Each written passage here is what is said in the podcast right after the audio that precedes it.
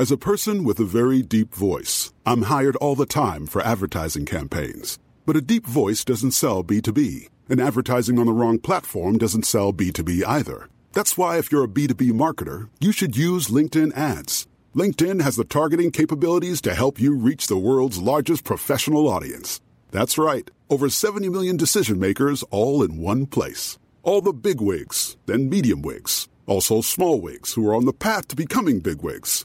Okay, that's enough about wigs. LinkedIn ads allows you to focus on getting your B2B message to the right people. So, does that mean you should use ads on LinkedIn instead of hiring me, the man with the deepest voice in the world? Yes. Yes, it does. Get started today and see why LinkedIn is the place to be to be. We'll even give you a $100 credit on your next campaign. Go to linkedin.com slash results to claim your credit. That's linkedin.com slash results. Terms and conditions apply. Hello, listener. Is it me you're looking for?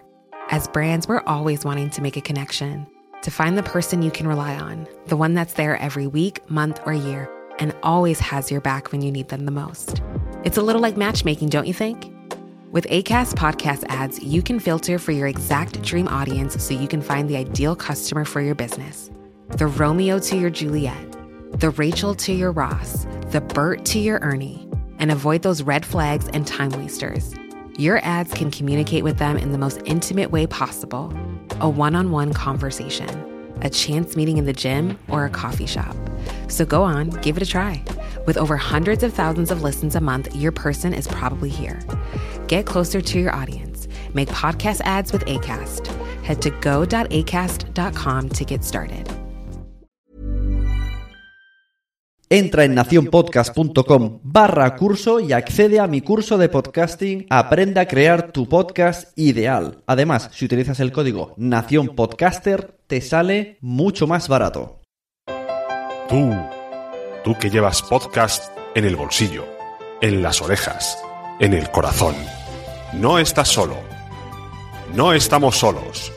Sé bienvenido a Nación Podcaster en nacionpodcast.com. Hola a todos, bienvenidos a Nación Podcaster. Hoy, como sabéis, últimamente traigo a, a, gente al podcast para que me enseñen. Esto es un podcast donde yo siempre aprendo de toda la vida que está haciendo Sunecracia y de todos estos podcasts, metapodcast, ir aprendiendo de la gente. Y hoy creo que voy a aprender más que nunca. Porque aunque sí, chicos, tengo un curso de podcast, pero es un curso podcast para iniciados.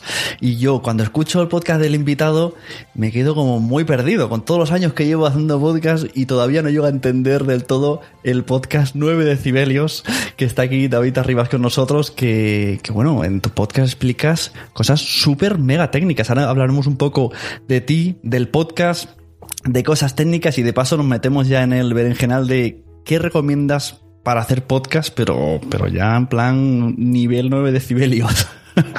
Muy buenas. Hola, hola, encantado. ¿Qué tal, Sune? Bueno, yo soy David Arribas de 9 decibelios y bueno, hago un podcast sobre podcasting, pero en plan técnico. Me, me centro mucho en el apartado técnico de lo que son los podcasts. Entonces, es un podcast que yo comencé un poco por una de las formas que uno tiene de aprender muchas veces es enseñando, ¿no? Y entonces, a partir de empezar a enseñar y empiezas a investigar y empiezas a descubrir más cosas y obviamente avanzas mucho más. Si tú estás haciendo un curso, te habrás dado cuenta de que has aprendido mucho haciendo el curso. Sí, porque vas, vas sintetizando lo que quieres decir y vas comprimiendo y al final sacas las cosas más en claro y, y quitas un poco la chicha. Te refieres mucho en, en 9 decibelios al tema técnico, pero ¿esto de dónde te viene? ¿Tú tienes relación laboral con, con el sonido o es porque te gusta mucho? No, es una cosa que me gusta. ¿no? Hace muchos años hice algo de radio libre, eh, allí donde vivía en Leganés, en, en, en un pueblo del sur de Madrid. Y bueno, lo aparté de mi mente y cuando empezamos a hacer podcast, pues un poco volvió volvimos a hacer podcast un poco yo creo que también por el amor ¿no? de, de, que teníamos a la radio, que hace muchos años era muy complicado hacer radio y eh, con el tema de internet obviamente pues se ha democratizado y todo el mundo puede hacer un podcast. Entonces a partir de ahí pues empezamos a investigar porque había cosas que no salían bien y tú mirabas a lo mejor artículos o incluso libros americanos que se habían publicado sobre podcasting Y claro, decías, bueno, cuando empezabas tú a, probar, a hacer las cosas, esto no sale como aquí pone. Es más, aquí tenemos unos problemas que, que son inusuales, ¿no? Entonces, empezando a investigar, eh, yo empecé a ver que había gente que te aconsejaba de otra manera y que no tenía ninguna relación con el tema del podcasting, ¿no? Por ejemplo, yo empecé leyendo muchos artículos sobre cómo se monta el audio en las iglesias americanas. Mm. Y eh, claro, y era una forma porque hablan en público, hay mucho ruido de fondo y se daban muy buenos consejos pues para montar equipos de audio. Y a partir de ahí dije, joder, eh, sí, esto eh, sería bueno que se, lo supiera la gente, ¿no? Y fue cuando empecé a pensar en hacer 9 decibelios. Sí, sí, una vez buscando, pues, puede ser que estuviera buscando algún curso tuyo porque tienes por ahí cosas en YouTube, por ahí sueltas. buscaba algo de Audition y di con, con esto que estás diciendo, gente que enseña cosas que no tiene que ver con podcasting. Eran por, eh, enseñaban, eh, era gente que se dedicaba a hacer mixes, a hacer, a lanzar música y a cantar incluso, y te enseñaban a usar Audition, tipos de micrófonos, y digo, es que esto es lo mismo que usamos, pero nadie se ha parado a buscar estos cursos de como, ¿sabes? Cantar con esta voz sintetizada como, como le ponen a Paulina Rubio y cosas así, pues en cursos así. Sí, sí, sí, e, efectivamente. A veces pues encuentras un poco mm, lo que eh, tú empiezas a buscar eh, soluciones y las encuentras donde menos te lo esperas. Dices, ahí va. claro, tiene una aplicación que al final no deja de ser, pues eso, un programa de radio o, una grabación amateur en una casa, ¿no? no te, casi nadie tiene estudios. porque tú antes de empezar 9 decibelios, porque dices que lo hiciste para, para aprender tú mismo, pero allá ya tenías una buena mochila de, conocimientos técnicos antes que, que, habías grabado. Aparte tienes el podcast, yo, hasta donde yo sé, el podcast de Bislúdica, hasta ahí ya no Sí, solo, tenemos O sea, yo grabo Bislúdica con los otros tres colgados que lo grabamos y luego grabo 9 decibelios. De momento son los únicos podcasts que yo tengo. Entonces tú empezaste con Bislúdica y a partir de ahí dijiste quiero aprender más. Sí. Claro, empezamos con Bislúdica en el 2008. Y bueno, pues eh, a mí me gusta hacer las cosas bien, ¿no? Entonces empezamos un poco como todo el mundo allá de aquella manera y poco a poco pues fuimos mejorando el equipo. El problema es que al mejorar el equipo nos dimos cuenta de que habíamos comprado un equipo ineficiente, ¿no? Para, para hacer podcast. Y a raíz de ahí ya es cuando me empecé a poner las pilas y bueno, vendimos ese equipo que habíamos comprado y que realmente no nos era muy útil, nos daba muchos problemas eh, por muy bien que grabara y compramos otro equipo que es el que funciona y que nos sigue funcionando y que seguimos utilizando, ¿no? Y alguno, algunas de las cosas que utilizamos tienen ya 6 y 7 años. Uh que es un podcast de juegos de mesa, por si alguien está interesado, que hay mucha gente. Yo ahora estoy metido en una comunidad de madres que se llama Madre Esfera y se lleva mucho lo de los juegos de mesa. Y, mucha gente me pregunta, ¿hay algún podcast de juegos de mesa? Digo, pues mira, aquí tenéis uno. hay, un montón ya. La verdad es que yo creo que ya de cualquier temática hay bastantes podcasts. Yo creo que es algo que la gente cada vez se lanza más. Igual que canales de YouTube salen como setas. Esto es más difícil porque tienes que tener, yo creo, más conocimientos, eh, sobre todo el trail feed, colgar el audio. Es más problemático mm. que, un canal de YouTube que te grabas con el mismo móvil y lo, lo cuelgas, ¿no? Y ya está. Sí, es curioso que, por ejemplo, hablando de juegos de mesa, en YouTube mm, se permite una mala calidad de sonido, incluso una mala calidad de vídeo, pero como estás viendo el juego y te están enseñando, bueno, todo esto lo, lo dejas un poco al lado y dices, bueno, yo me están enseñando, me, es útil. Esto en podcast no se podría hacer. No, no, no. En, el podcast el audio es crítico, obviamente. Yo creo, hombre, yo creo que antes pasaba un poco más la gente del tema, pero desde que salieron los smartphones hace ya unos años y cada vez eh, se, se oye más en movilidad, yo creo que hay que ya dar un buen sonido, ¿no? O sea, a mí hay veces que me preguntan, oye, dime un micrófono de 10 euros que sea bueno, cómprate el que quieras. Si va a ser de 10 euros, cómprate el que quieras. Claro. No, no tiene sentido. No, si una cosa está clara, que si escuchas, eh, esto va para los oyentes de Nación Podcast, de Nación Podcaster, si escuchas 9 decibelios, lo que se remarca sobre todo es la, no la calidad de audio, no, la calidad extrema de audio, que yo todavía, hay conceptos que quiero aquí que me expliques, que yo todavía no sé bien, puertas de ruido, estas cosas, yo digo, yo te escucho, te entiendo, entiendo tus, tus letras, tus palabras. pero para terminar el capítulo digo, no sé qué me ha dicho. sí, no, por eso también estoy ahora grabando un poco vídeos. también, ¿no? Es una de las cosas que yo he dicho. Digo, bueno, creo que para hacerme comprender mejor, aparte del audio, es bueno hacer screencasts y hacer este tipo de cosas que están relacionadas con el, con el audio, pero hacerlas en vídeo para que se puedan mostrar y se puedan ver, ¿no? Entonces tú lo ves gráficamente y yo creo que es mucho más comprensible. Claro. ¿Cómo explicarías tú a la gente, además a la gente de mi curso directamente les voy a decir, mira, escucha el último podcast y aquí ya va a ser, bueno, la repanocha. Eh, ¿Cómo explicarías con tus palabras técnicas la diferencia entre cuándo usar un micrófono de condensador y cuándo uno de dinámico? Bueno, pues yo, esa, diferencia es básica. Eh, digamos que un micrófono de condensador es el típico micrófono que vamos a encontrar en todas partes. Lo que pasa es que son de diferentes tipos, ¿no? Entonces, un micrófono de condensador, como por ejemplo es el Blue Yeti, que es un micrófono que se ha recomendado mucho para, para hacer podcast, tiene un problema muy grave y es que es muy sensible. Es muy buen micrófono. Te va a captar tu sonido con una calidez y una textura que no va a conseguir muchos micrófonos. O sea, es decir, por 150 euros vas a tener la calidad de un, micrófono muchísimo más caro. El problema que trae es que consigo traer mucha sensibilidad y esa sensibilidad te va a ocasionar muchos problemas. Te va a ocasionar ruidos, artefactos, parásitos, eh, porque al ser tan sensible Ahora mismo, pues eh, yo que estoy enfrente de, una ventana, se oiría todo el tráfico de la calle, se oiría la televisión que tengo en el salón y tengo dos puertas detrás de mí. Eh, o sea, yo con un micrófono de condensador cerrando todas las puertas, llegaba a oír el motor de la nevera funcionando. Yo, he tenido el Yeti y cuando alguien me dice, me he comprado el Yeti, digo, pues ese es el único que de los que he probado que digo que no compres. Anda que no me ha pasado los primeros años de grabación, porque además no, yo no me monitorizaba al principio. Monitorizarse es escucharse a sí mismo, por si alguien no, no conoce el término. Y yo luego en la grabación digo, y esto le da un poquito de volumen y escuchaba a Bob Esponja del comedor, al vecino hablar en el comedor, y digo, ¿pero qué ha pasado aquí?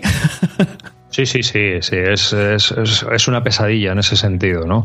Sí, te da una calidad, pero claro, estos son micrófonos que están pensados para trabajar en un, en un espacio controlado de ruido, eh, pues eh, aunque sea una especie de estudio en tu casa, ¿no? Entonces, se supone que tú vas a grabar pues una guitarra electroacústica o algo así con ese micrófono, ¿no? Va, o tu voz, pero vas a estar en un sitio aislado y no nadie te va a molestar ni, ni hay ningún ruido externo. si lo demás es una pesadilla. Y yo me estoy poniendo en un Yeti que es muy extremo, ¿no? Un Blue Ball, un Yeti, o sea, un, un Blue Ball de estos, pues puede ser Snowball, puede ser un poco más aceptable, tiene menos, menos sensibilidad. Pero un dinámico es un micrófono de combate, es un tanque que está pensado para, para música en directo, que se inventó para eso y que entonces, eh, obviamente, lo puedes, lo puedes tener en una habitación que se va a centrar mucho en el ruido que tiene delante de él, no todo el, ruido que haya de mm, alrededor. Y los, el dinámico eh, apaga un poquito el sonido, no tienes que acercarte más. Yo creo que lo, he dejado un poco como, más grave. Yo he llegado a grabar con mi hijo a dos metros jugando a Lego, sin hacer demasiado escándalo, pero bueno, con los Lego, y no salir la grabación. O sea, eso me pareció milagroso. Sí, sí, sí, sí, es así. O sea, rechaza ¿no? ese sonido que, por decirlo de alguna manera, sobre todo si es lateral, lo empieza a rechazar mucho, mucho. Es más, en, hay unos tipos de micrófonos bidireccionales que se utilizan muchas veces para grabar solo de frente porque rechazan completamente todo el sonido lateral. Aunque cojan el sonido, si por ejemplo la trasera tú no tienes ningún ruido ni en la delantera estás tú eh, y a los lados puedes tener ruido, se pueden utilizar esos micrófonos porque no captan absolutamente nada de los lados, pero nada por muy cerca que estés. Están muy diseñados para eso. A veces me pregunta gente, digo un micrófono para ponerlo en medio y hablar todos. Ah, y yo ya de, primeras digo, no, y Yeti menos. yo creo que eso es una situación que se puede dar al principio, cuando empiezas, si no tienes muy claro si vas a grabar el podcast o qué va a ser de tu vida, ¿no? Entonces, bueno, pues puedes tener la opción de, con una grabadora o con un micrófono de estos baratos omnidireccionales, lo pones en el centro de la mesa y te grabas.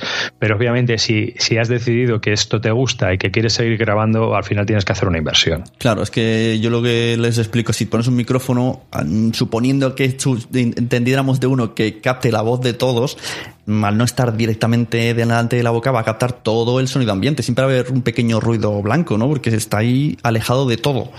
Si alguien hace un ruido mientras alguien habla, si estás golpeando con un boli la mesa, cualquier, cualquier cosa pues va a entrar dentro de esa grabación. Puede ser interesante en, alguna circunstancia. Y luego también depende de, la distancia a la que tú estés, pues el sonido va a ser menos grave eh, y te va a coger eh, pues mucho más eh, matado tu voz, ¿no? Al final tu voz va a salir un poco más telefónica. Claro. No sé. Entonces, eh, ¿cuál sería, según David Arribas, el micrófono más recomendable para un podcaster? Recordemos que aquí fue el, famoso ATR 2100, viene de 9 decibelios.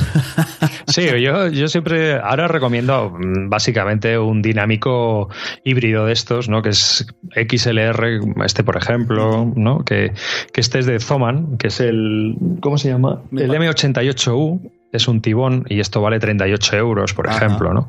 Y tienes una entrada XLR y tiene también una entrada USB. Eh, lo puedes utilizar en una mesa de mezclas o lo puedes conectar directamente al ordenador. Y este suena muy bien. Y en, Amazon tú ahora mismo pones eh, micrófonos dinámicos eh, USB y salen unos cuantos por 40, 46 euros que tienen una apariencia muy similar al AT2005 de, de Audiotécnica, ¿no? Es una especie de copia. Son primos hermanos. Sí, yo también estoy ahora, porque traerlo aquí el ATR es o lo traes desde Estados Unidos en un día que esté un poquito barato y aún así con los gastos y tal te sale por 90, pues se lo compras aquí, te piden 200. y buscando, o, me ha ido recomendando Amazon y alguno he ido comprando, he comprado dos de otras marcas. Uno creo que es marca Knox y ahora hay otro que me recomienda, ¿cómo se llama? Este último, uno que, me va a venir esta semana, Proel, me parece Proel, que también físicamente se parece mucho, pero no sé hasta qué punto pueden llegar a ser diferentes. Yo el Proel le he escuchado en una grabación y le encuentro más, más, más seco pero bueno, mm, realmente por el precio está muy bien. Y, este, por ejemplo, de Zoman funciona muy bien, es muy similar al ATR 2100 en cuanto a calidad y en cuanto a, cómo funciona. Funciona muy similar a todos los micrófonos de este tipo de, micrófonos dinámicos. Así que yo creo que es una, es una de las opciones. La, opción número dos es eh, comprarte una interface de audio y un micrófono dinámico con un cable XLR. O sea que tú no, apuestas por mesas de mezclas. Eh, es que si vas a grabar en el ordenador, eh, a ver, yo antes, yo antes era más de mesa de mezclas, pero la verdad es que en estos cinco años ha evolucionado bastante el software también. Y ahora hay mucha mesa que se que se funciona digitalmente y funciona bien. Y ya yo ya he llegado a un punto en el que no he perdido audios tampoco en el ordenador y las tarjetas también te pueden jugar una mala pasada grabándolo en una grabadora. Entonces, yo siempre he recomendado grabar, si puedes, en una grabadora y evitar el ordenador, pero a estas alturas ya de la película, con los programas que hay, hay mucha seguridad de que aunque el ordenador se te apague por un corte de luz, por ejemplo, la grabación se siga realizando, ¿no? O, haya quedado hasta el punto en el que se haya habido un corte de luz. Hay muchas posibilidades de que no pierdas esa grabación. Entonces, eh, ¿puedes hacerlo como un backup? Sí. Y además ahora hay unas interfaces de audios. El problema también también es que las mesas de mezclas, como por ejemplo Behringer, tienen una calidad muy limitada. Vas a tener mucho ruido blanco porque estos micrófonos no tienen sensibilidad. Entonces le vas a tener que dar mucha chicha a la ganancia. La ganancia es la fuerza que necesita el micrófono la amplificación de su sonido para que nosotros lo escuchemos. Un Blue Yeti necesita muy poca ganancia porque es muy sensible y un micrófono dinámico necesita mucha ganancia, mucho, mucho motor detrás de él empujando. Y claro, cuando nosotros subimos de revoluciones un motor, lo que tenemos es ruido. Claro.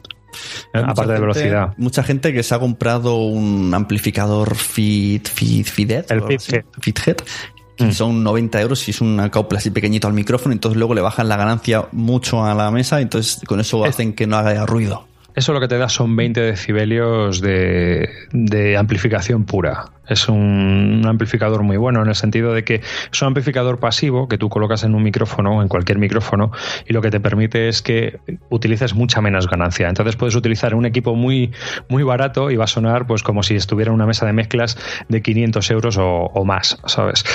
Eh, pero el tema está en que las interfaces de audio que hay ahora modernas, como las de Presonus, por ejemplo, tienen eh, los preamplificadores, lo que da, amplifica el sonido de ese micrófono, los tienen digitales, ¿no? Entonces generan muy poco ruido blanco y está eh, da mucha calidad en ese sentido. O sea, tú, además yo esto, este significado lo he sacado en la conclusión escuchando 9 decibelios. Lo que tú recomiendas siempre es que mm, e-, editar está bien, pero si la calidad de audio es óptima y no es necesaria la edición, pues sería lo suyo, ¿no? Que ya salga un sonido limpio, nítido y que si tenemos que editar sea porque hemos tosido y nada más. Claro, sí, sí. Es, yo creo que eso es lo fundamental. Cuanto tú mejor tengas una grabación y cuando, cuanto mejor sea la calidad de tu grabación, obviamente, menos vas a tener que tocar ese audio. menos vas a tardar en, procesarlo y menos vas a tardar en, al, final estar colgándolo, ¿no?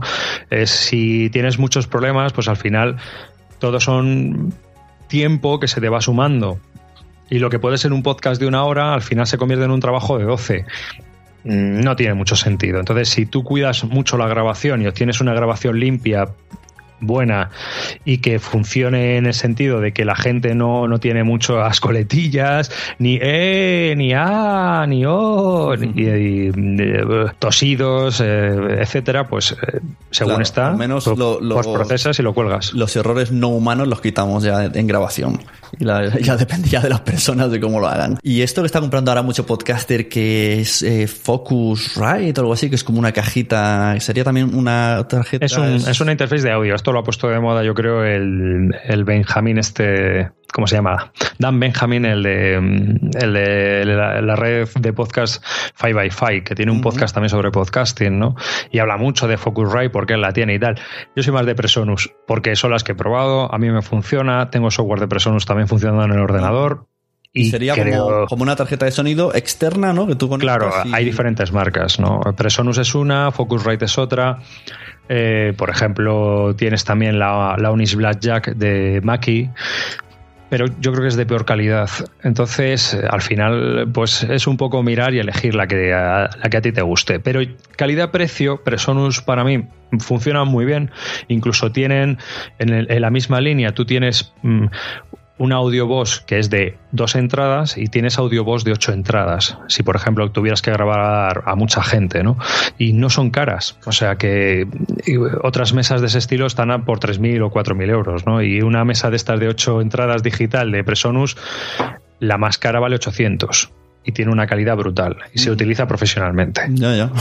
Lo han dicho 3.000 euros. claro, claro. Sí, sí. Un Apolo de estas te vale una pasta. Sí, sí. Eh, vale, la, puerta de ruido. Yo esto te lo he escuchado muchas veces y me lo ha dicho también Jesús Estepa y sí, porque David Arribas me ha dicho de puerta de ruido. ¿Qué es una puerta de ruido? La puerta de ruido es, eh, bueno, hay dos, hay dos procesos dinámicos que se utilizan. Un proceso dinámico es un proceso que nosotros realizamos a, nuestra voz, ¿no? En postproducción o durante la producción. A mí me gusta más hacerlo, si grabas en el ordenador, me gusta más hacerlo en postproducción, porque si lo haces durante la grabación, luego ya no tiene arreglo si la has cagado. Pero en cambio, si tú estás trabajando luego en tu software de edición y metes lo que tú quieras, lo puedes deshacer porque no es destructivo ninguno. Normalmente los software de, edición no son destructivos, a no ser que uses Audacity y tengas que tener cuidado.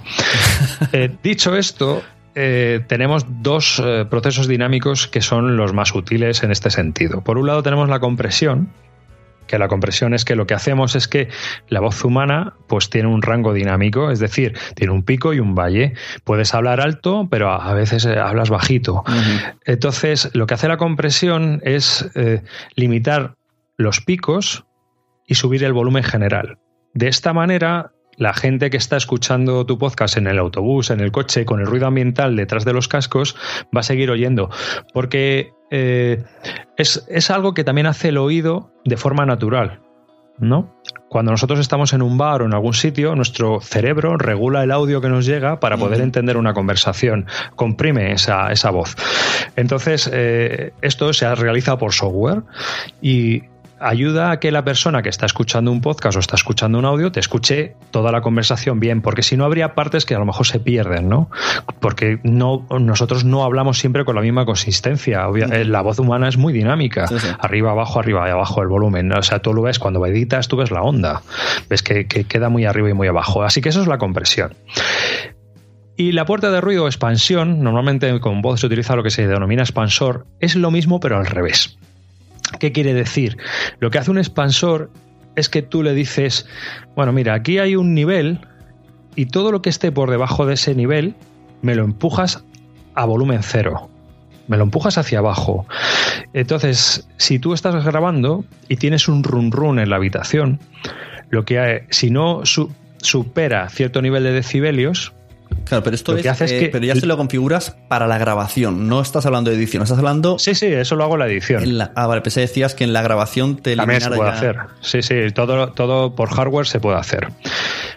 Y por software también. Si grabas en, directo, pero lo puedes hacer por software. Si tú grabas, eh, por ejemplo, aquí, como estás grabando ahora en el ordenador, luego en tu programa de edición lo puedes hacer eh, y no es destructivo. Puedes hacer eh, una expansión más brusca o menos brusca y ver cómo queda, ¿no?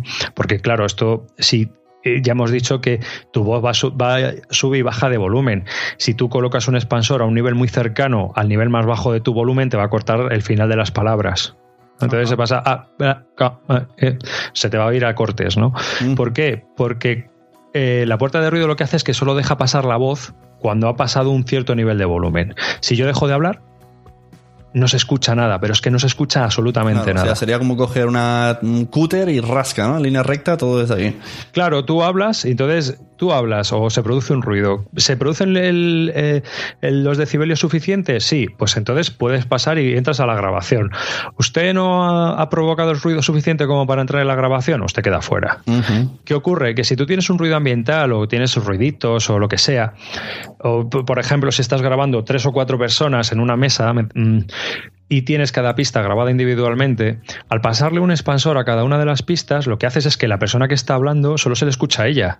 Si el otro está moviendo una hoja de papel o, alguien está suspirando, eso no se oye en la grabación, no, queda totalmente limpia. Tengo que probar eso porque ahora estoy usando grabadora, me compré la H6, la Zoom, y claro, no me esperaba yo esto que estás diciendo. Yo estaba acostumbrado a utilizar mesas que normalmente, bueno, se graba todo en una pista. Y, en, esto, como son diferentes pistas, yo me escucho mi voz, pero de fondo escuchaba al de al lado. Digo, onda, esto no me lo esperaba yo. Suerte que como las dos pistas están perfectamente sincronizadas, pues al meterlo no se nota pero me sorprendió, digo, esto no me lo esperaba yo. Claro, la realimentación esa que tienes con un expansor se, se corta. Claro. ¿Sabes? Al meter un expansor en esa pista, si tú dices, pues quiero que de 35 decibelios para abajo me, bajes ese volumen y no se oiga, ¿no? no una puerta de ruido lo que hace es que corta directamente el sonido y un expansor lo que hace es que le baja el volumen. Eh, un ruidito de 35 decibelios te lo baja a 42, pero un, un run run que haya por debajo te lo empuja al infinito y no se escucha. Y de grabadores de sonido, ¿qué, ¿qué, recomiendas? Yo estuve mirando, de hecho, cuando la primera vez que te, que te invité era porque tenía las dudas. Digo, mira, aprovecho el podcast para preguntar, pero al final me animé y cogí la, la Zoom H6. Pero hay varias y muchas. ¿Cómo podemos hacer esto por si alguien tiene la misma duda? ¿Qué recomendamos? Eh, yo creo que, vamos a ver, depende del uso que le vayas a dar. Eh, si vas, quieres empezar o quieres grabar conferencias o mesas de redondas, eh, está bien a lo mejor buscar una que tenga los micrófonos unidireccionales o que puedas engancharle una cápsula como la H5 o la H6 que tienes tú, que le puedas enganchar una cápsula unidireccional para que grabe una mesa redonda. Pero en general ahora yo creo que hay eh, varios modelos un poco todoterreno, ¿no? Eh, uno que es muy utilizado, muy utilizada y que porque es económica es la Tascam DR40, que tiene dos entradas XLR para micrófonos y tiene unos micrófonos también integrados. Entonces esa, esa grabadora se está utilizando mucho en periodismo, en radio pública, en Estados Unidos y es una de las grabadoras más utilizadas ahora mismo por los periodistas de radio, porque es muy tiene muchas opciones y es, económica. Mm. Entonces, al final estamos grabando voz, ¿no? A veces eh, no nos montemos películas, estamos grabando voz que luego vamos a comprimir a 64 o a 96, o sea, que es que tampoco hace falta que nos gastemos muchísimo dinero en una grabadora. Eh, y luego hay que tener también en cuenta la calidad de los preamplificadores. La calidad de tus preamplificadores es bastante buena, la del H6. ¿no? Entonces, el H6 que está en 300 y pico, me imagino, ¿no? Ahora mismo, por ahí. Sí, me parece que sí. La H5 es un poco más barata y luego está la H4 que es el, nivel bajo de Zoom. Y luego de otras marcas, pues Tascan está muy bien. Roland, la, R20, la mm, R26 creo que es, es, una grabadora que también funciona muy bien, pero no tiene entrada XLR. Y yo, por ejemplo, utilizo una Sony porque tiene una entrada de, línea, eh, la, que es la que conecto a la, a la mesa de mezclas. Y si tengo que grabar, lo que me hago, lo que me llevo es una mesa, una mesa de mezclas si tengo que enchufar micrófonos normalmente. Y si es una una entrevista o algo así, tengo un micrófono unidireccional dinámico tipo reportero y se lo enchufo directamente a la grabadora con un convertidor. Yo, bueno, yo cogí la de la HC simplemente porque se podían conectar cuatro micrófonos. Digo así. que, o hasta seis, ¿no? Con un, tiene un módulo también que le conectas y entras, metes otras dos entradas. Sí, lo que pasa es que, claro, no sé, no, no quería mezclar lo que viene con las entradas XLR. Digo, a ver si el sonido va a ser muy distinto. Todavía tengo que hacer ese invento. Y desde que la tengo, yo estoy bastante contento porque cuando no siempre grabo en este sitio, en este sitio sí que tengo aquí unas mesas de mezclas, el Flexo tal, pero a veces me voy a la oficina, viene mi amigo Wichito a grabar los mensajeros. Antes tenía que llevarme un portátil porque el PC no, no pillaba bien la mesa, la mesa, los micrófonos, el Flexo. Ahora meto eso, lo grabo y ya está. O cuando grabo con mi mujer, que meternos los dos en esta habitación es un poco complicado, llevo la mesita ahí, la pongo en, una, en la mesita al lado de la tele, nos ponemos a grabar y ya está, un podcast grabado. Y entonces es súper cómodo. En ese aspecto es, muy, muy cómodo. Y, es que va todo integrado tan chiquitín, ¿verdad? Sí, y, dentro de poco voy a un evento en Madrid y seguro que en el AVE cae alguno. porque vamos Claro, es, una de las cosas más cómodas, porque igual que ahora, hay, por ejemplo, hay una mesa de Behringer, no me acuerdo ahora que, cuál es la, el modelo, pero que le insertas un pendrive o, o una tarjeta, es un pendrive y te graba directamente ella cada, una, cada una de las pistas individuales. O sea que también es muy cómodo, ¿no? o sea que puedes grabarlo en una grabadora por si acaso en una pista estéreo y también ahí en el pendrive pues grabas todas las pistas y las tienes ya luego para volcarlas directamente al ordenador, lo cual es también bastante cómodo. Ya están empezando a salir muchas cosas mezcladas, ¿no? Ya con los convertidores digitales directamente para facilitar las cosas. O sea que cada vez es todo como mucho más fácil y más accesible.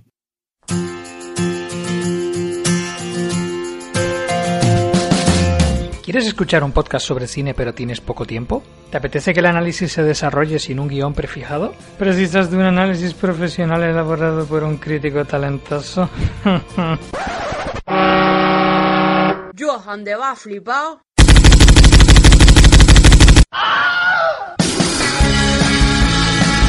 Críticas sobre la marcha, el podcast en el que improviso críticas de películas recién vistas. Una buena forma de obtener en poco tiempo una valoración de películas de cartelera. Ya sabes, para decidir qué ver el próximo fin de en el cine. Puedes encontrarme en críticasobrelamarcha.wordpress.com y en Twitter y Facebook como Críticas sobre la Marcha. Y recuerda, cada vez que no vas al cine, Dios mata a un gatito.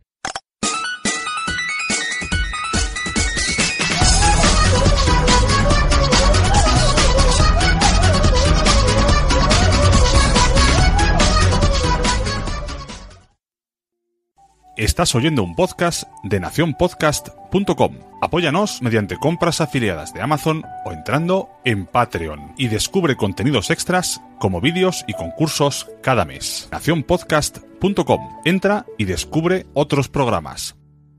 Vamos a hacer como tres bloques. ¿Qué recomiendas a nivel barato, a nivel medio y a nivel mm, al que quiera gastarse ahí todo el dinero que quiera para hacer un podcast, una grabación en distintas calidades, ¿no? De calidad pues de, inicio, que no sea demasiado pésima, calidad media y calidad ya, bueno, súper mega óptima.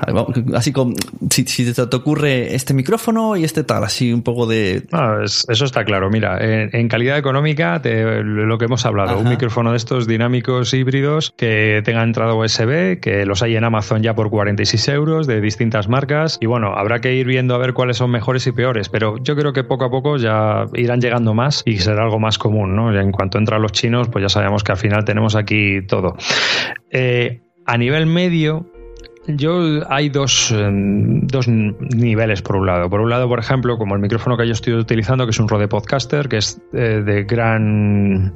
tiene una membrana grande, lo cual es problemático para ciertas cosas. Y eh, por otro lado, hay como otra corriente, ¿no? Que yo también quizás sea más de esa porque es la que utilizo cuando grabo con los demás, y es utilizar una interfaz de audio, por ejemplo, un Presonus Audio Boss, con un SM57 de Shure. ¿Por qué un SM57? Porque el SM57, yo siempre hablo del SM58, el SM57 y el 58 comparten las mismas características menos el capuchón. El capuchón es el que es distinto pero el SM57 está pensado para capturar más graves. Entonces le da una voz más radiofónica a lo que estás hablando, ¿no? O sea, tu, tu, voz te la modifica un poco y te la convierte en algo radiofónica. Ese Shure SM57. Es, por ejemplo, los micrófonos que utiliza el presidente de Estados Unidos cuando habla a la nación. Hay dos micrófonos. Esos, esos dos micrófonos son SM57. Es el micrófono que, ha utilizado Lenny Kravitz para grabar muchas de sus canciones o es el que se utilizó para grabar Thriller eh, de Michael Jackson. O sea, es un micrófono que está pensado y se inventó para grabar eh, los, eh, las baterías, pero que se ha utilizado para voz, ¿no? Y para incluso para grabar también eh, guitarras eléctricas en amplificadores directamente. Se coloca el micrófono y se graba. Entonces es un micrófono muy versátil, está construido como un tanque, sobre todo los antiguos, los modernos son más de chichinabo, pero que funciona muy bien y que incluso se puede encontrar de segunda mano en mil anuncios y todo esto de gente de grupos musicales que lo ha comprado para grabar una batería o ya no lo quiere o ya han dejado de tocar y, te lo puedes encontrar casi sin uso, pues a un nivel económico muy bien. Yo creo que es un gran micrófono y que y si no un SM58 de ese tipo o un micrófono que valga unos 100, unos 100 euros. Todos esos micrófonos están muy bien. Ya sea Sennheiser, me da igual la marca. Y luego, eh, a nivel ya vamos a gastarnos pasta, yo ya ahí ya es, es que ahí entramos en un problema. Y el problema es que te vas a comprar un micro que vale una pasta y lo deberías probar. Porque a ese nivel, cada micro, tu voz suena de una manera. Y no todos los micros te van a sonar igual de bien. Entonces, si tú te quieres gastar un micrófono, te quieres gastar la pasta en un micrófono de gran membrana dinámico que va a capturar la voz como el Blue Yeti, primero le vas a tener que alimentar con una potencia bestial y muy, y muy limpia. O sea, necesitas un preamplificador muy bueno ya conectado a ese micrófono, como un DBX 286. Y si, y si estamos hablando ya de micrófonos, es que ya es muy difícil recomendar, porque lo suyo sería que fueras a una tienda y que probaras cada uno de los micrófonos a ver con cuál tú te oyes mejor. Directamente, ¿eh? Ahora me estoy fijando que tú tienes espuma, yo tengo antipop. El otro día me preguntaba Jair de Matrioska, supongo que estará, estará escrito en mi curso y habré dicho algo así de, la espuma y, de, y del antipop. Y decía, ¿por qué mucha gente dice que la, que la espuma es un paraviento y otros tienen antipop? Entonces, a ver, todos estamos un poco liados aquí. Yo también confieso que no me queda demasiado claro. Yo creo que es mejor el antipop, pero ahora te veo con la espuma. ¿Qué hacemos los podcasters? A ver, para mí es más cómoda la espuma. es una cuestión. Entonces yo me coloco el micrófono en un ángulo por debajo de la boca, ya está, y hablo. Eh, realmente esta es una esponja gigantesca. O sea, si te das cuenta, es un pedazo de pepino. No es una esponja como las que tú a lo mejor encuentras en una tienda de música, sino que es una especializada para estos tipos de micrófonos. Igual que, por ejemplo, tengo aquí otra, que es para otro micrófono similar, ¿no? pero que no es este, tiene otra entrada distinta. el grosor es eh, es, específica. Entonces, son espumas que están pensadas para hacer este efecto. Es decir, eh, anularte tu saliva y, tu, y romperte tu, canal de, aire que sale de tu boca.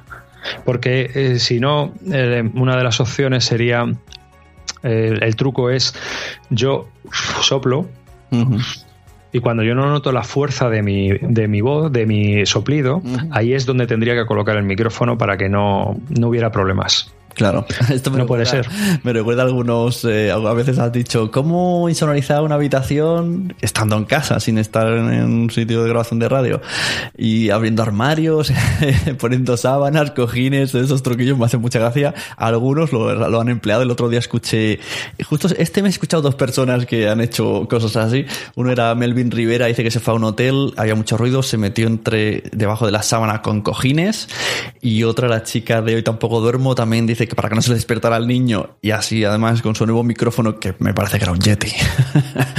Se metió pues se llenó de almohadas. Y decía estoy aquí rodeada de almohadas pasando mucho calor pero bueno parece que le funcionó Bueno, si te funciona, pues está claro, ¿no? Pero vamos, el antipop está muy bien. El problema para mí del antipop es que tienes aquí una cosa delante muy grande y no ves ni tus notas, ni el teclado. y al final, cuando estamos, o sea, es una, pues una cuestión práctica. Cuando estamos grabando, pues yo estoy navegando por internet, mirando, hablando, quiero ver a la gente y el antipop me parece muy, muy, muy molesto. aquí escondido entre el flexo, me está, me está gustando mirarte en Skype porque tengo aquí muchas cosas. Eso es claro. Y para ir terminando, ¿qué opinas un poco de cómo está ahora, cómo ves tú el podcast? Podcasting en España, en Estados Unidos? ¿Cómo es ahora? ¿Cómo era cuando empezaste? Explícame un poco aquí, como Hombre, si estuviéramos Estados- en el bar y me explicas, oye, ¿qué opinas tú de cómo ves el podcast ahora? En Estados Unidos está muy profesionalizado. Yo escucho mucho podcast americano y bueno, eso es otro mundo, es otro nivelazo, pero obviamente tiene una masa crítica de 300 millones de, de oyentes, ¿no? Claro, y entiendo que la mayoría de podcasts de allí no es una persona. O tienen guionistas, editores, gente detrás, investigadores. Depende de a quién escuches, ¿no? Pero vamos, yo normalmente suelo escuchar a gente que pues se lo está intentando currar como te lo estás intentando currar tú o como se lo está intentando currar cualquiera. El problema es que tú te, te te ves y te las deseas a lo mejor para encontrar un patrocinador y ellos haciendo lo mismo que tú estás haciendo, viven de ello.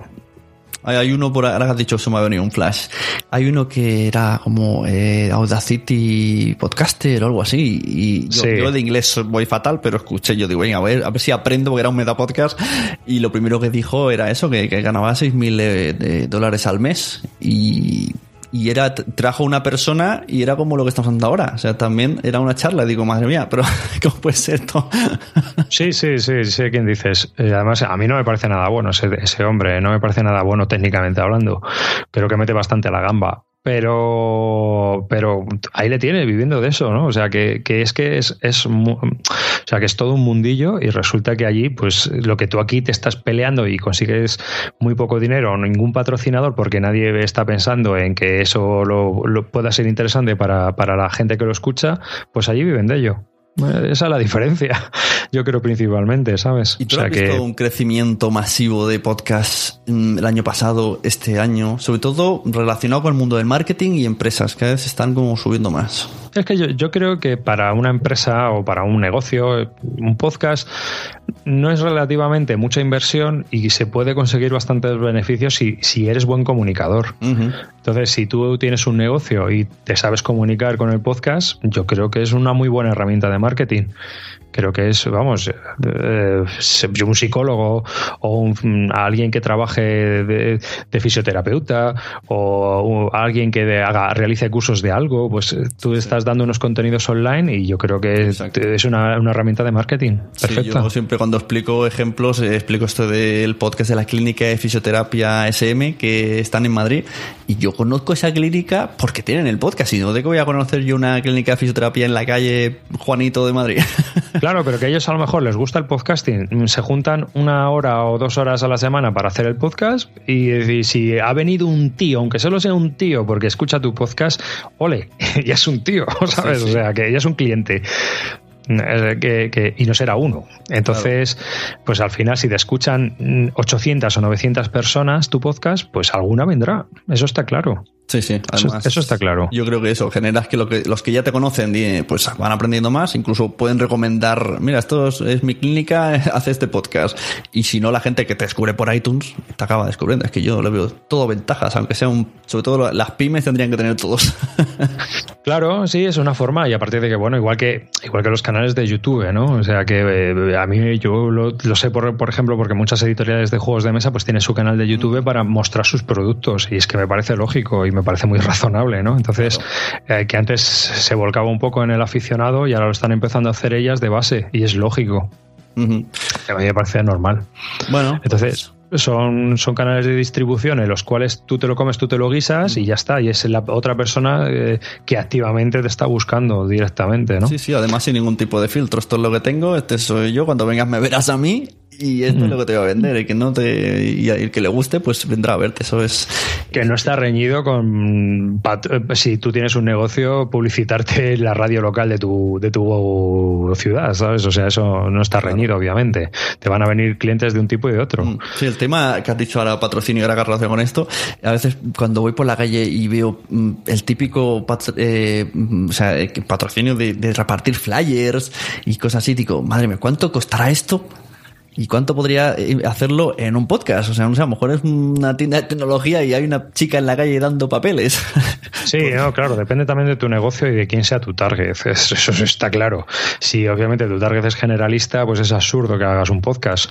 A lo mejor, ¿no? O sea, si tú, si tú tienes una tienda de congelados, pues ¿para qué vas a hacer un podcast? ¿Sabes? O sea, a no ser que hables de una afición tuya. Pero si, si es algo más específico y que pueda tener un público objetivo que que a ti te pueda generar ingresos, obviamente, eh, es, es, todo. Hay, hay, un podcast que además aprovecho para recomendar a mi audiencia que me encanta, que se llama Brand, es de marcas. Es buenísimo. además es de una empresa, creo que de empresa de marketing, eh, Waymark Brand o algo así, y hablan de los inicios de todas las marcas, o sea, de cómo empezó Lego, cómo empezó Playmobil, la historia de Sweps. Cada capítulo son 10 minutos, además tienen varias personas trabajando en el podcast, y es que me encanta, estoy descubriendo los inicios de muchas empresas que conocemos y es chulísimo. Y, y la empresa va, va, de algo relacionado con las marcas y, gestión de, de, este tipo de cosas, o sea que, que súper bien.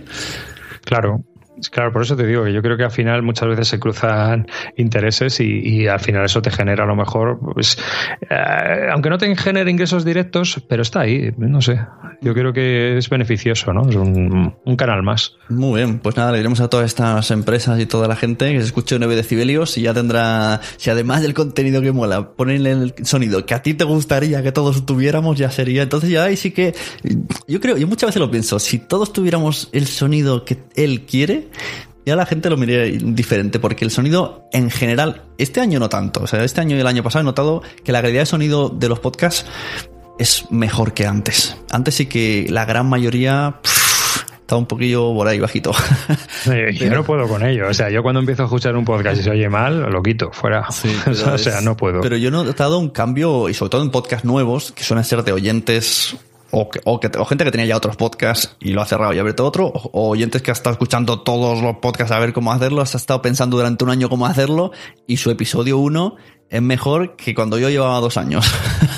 Pues imagínate que normalmente el 1 es, uno de los peores que tienes, ¿sabes? En cuanto a técnica y en cuanto a todo, cuando tengan el 100, ¿no? Sí, pues ahora salen algunos que dices, madre mía, para ser el primero, madre mía, incluso a la forma de hablar y todo, no sé. Están más muy, jóvenes. Muy bien locutados, ¿no? Estos jóvenes estamos preparados. Bueno, a lo mejor también es gente que viene de la radio, ¿sabes? Y claro, eso son tablas que se notan. Sí, ahora estoy viendo mucho un periodista que está induciendo a que periodistas entren. Hay un podcast que de Enrique Bullido que se llama Escuela de Periodistas, me parece, y además incita mucho a eso. Creo que también da clases a la universidad y lo utiliza un poco el podcast para. Y, cada capítulo es como si hablase, yo noto como si hablase a sus alumnos y lo va diciendo, como periodistas tenéis que hacerlo y cómo hacerlo y hace tips, pero siempre muy enfocado al periodismo. Y creo que por ahí también van a tirar un poco. Que bueno, es que me imagino que la profesión de periodismo está hoy día un poco cachiplum. Sí, claro, es, tal y como está el patio, está todo, todo cachiplun, así que bueno, a ellos les ha tocado por una, por un lado, ¿no? Pero, pero es lo que hay. Yo creo que, que, es algo que eh, en mayor o menor medida todos sufrimos, pero el periodismo desde luego está sufriendo una crisis, aparte yo creo que existencial, pero bueno, esos son otros temas, ¿no? Sí, no, por eso digo, pero que de esta manera, bueno, al menos ya que has estudiado eso, pues emplealo en el podcast, que te sirve como currículum si eres periodista, si te gusta mm. este podcast y, y te ayuda mucho. Bueno, pues muchas gracias, David Arribas, de 9 decibelios. Eh, que hemos estado mucho tiempo para quedar, pero por fin hemos quedado. hemos, lo, hemos conseguido. ¿no? Sí, ha sido un placer, hombre, estar aquí contigo. Y esperamos que a todo el mundo le haya gustado, que vayan a tu podcast, que se enteren bien de lo que es la puerta de ruido y todas estas cosas técnicas. Yo volveré a escuchar, yo creo que me voy a escuchar otra vez del principio, porque tu podcast lo he ido cogiendo, soltando, un plan, es como muy difícil para mí. Sí, ya, ya, ya. Sí, es, es una de las cosas que yo también he llegado a, comprender, ¿no? Digo, uy, esto, yo creo que aunque lo explique muy claro, no me explico bien. Entonces, estoy a ver cómo hago las cosas y hablando con varios amigos y tal que también escuchan el podcast, me decían, tú es que lo tienes que hacer pensando en que somos gilipollas. Y me lo decían así, ¿sabes? Tú piensas que soy gilipollas.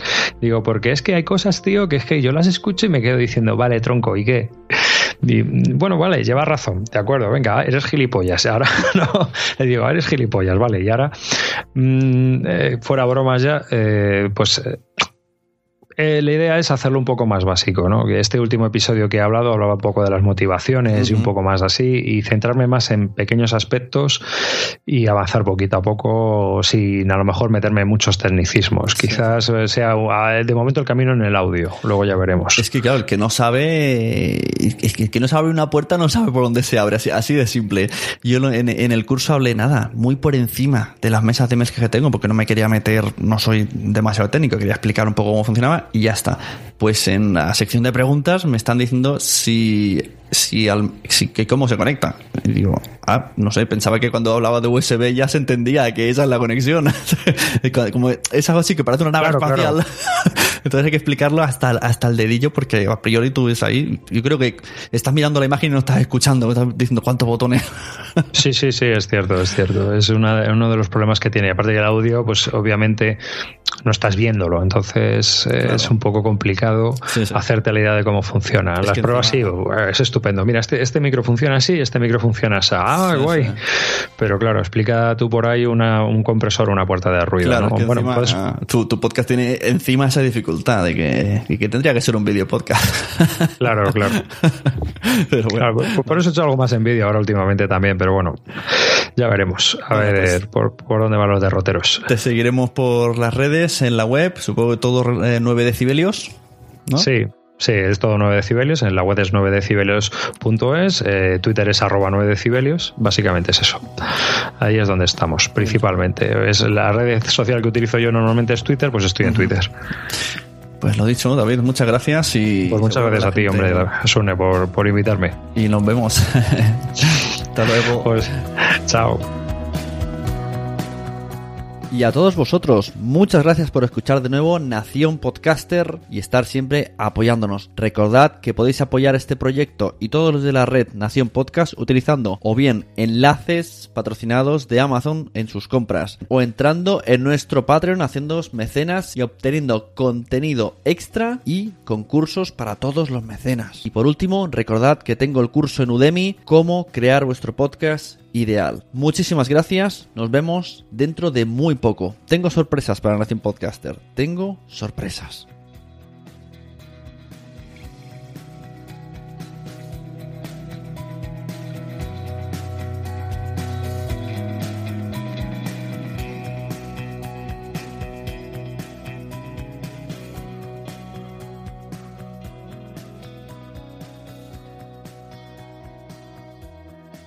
nacionpodcast.com. At Arizona State University, we offer a variety of programs online designed and taught by a renowned faculty to empower your success. That's why 87% of ASU online graduates stated they were promoted or received an increase in salary after earning their degree. Visit asuonline.asu.edu. Marketers and business owners, you've been pining after a certain someone. Your job's on the line. You're desperate for them to like you back. Here's a word of advice from me talking is hot. Just you and them, finally alone, like us two right now. Maybe under the duvet, headphones on, one on one.